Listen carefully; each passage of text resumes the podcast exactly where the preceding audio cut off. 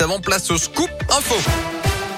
Et c'est avec vous, Philippe Lapierre. Philippe, bonjour. Bonjour Yannick, bonjour à tous. Et d'abord, le trafic à Lyon, c'est compliqué ce midi. Il y a un accident sur le périph' Laurent Bonnevie en direction Ah. de Marseille, à hauteur de la porte de Montchat. Les voies lentes et médianes sont neutralisées. Du coup, c'est très compliqué. Ça coince depuis le périph' nord, direction Marseille. Donc, soyez prudents dans ce secteur. Il y a du monde aussi au passage du tunnel sous Fourvière, toujours direction euh, Marseille avec un kilomètre de bouchon.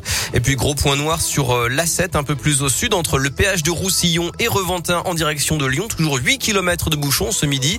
Un poids lourd a pris feu ce matin sur l'autoroute. Alors pas de blessés, mais pas mal de débris à déblayer, ce qui crée cet important ralentissement. À la une à Lyon, l'amélioration de la situation sanitaire. Dans le Rhône, le taux d'incidence du Covid a baissé à 431 cas pour 100 000 habitants. C'est 10 fois moins qu'il y a un mois. Et le protocole sanitaire s'allège à partir d'aujourd'hui. Plus besoin du masque pour les élèves dans les cours de récréation à l'école, mais aussi là où le passe vaccinal est exigé, les musées, les cinémas, les restos ou les salles de sport. Il faut le garder en revanche dans les transports. La police municipale de Lyon en grève. Demain, quatre syndicats dénoncent notamment des salaires trop bas et de mauvaises conditions de travail. Un très mince espoir de paix en Ukraine. Russes et Ukrainiens doivent entamer des pourparlers au lendemain de la menace nucléaire brandie par Vladimir Poutine. Sur place, l'offensive russe ralentit d'après l'armée ukrainienne. Plus de 100 civils et 7 enfants ont déjà perdu la vie depuis le début du conflit. Mais d'après l'ONU, ce bilan provisoire risque de s'alourdir. À Paris, Emmanuel Macron dirige un nouveau conseil de défense en ce moment. Et puis l'ONU tire la sonnette d'alarme sur le climat. Les experts climat du GIEC publient leur nouveau rapport ce lundi. Le changement climatique s'accélère toujours.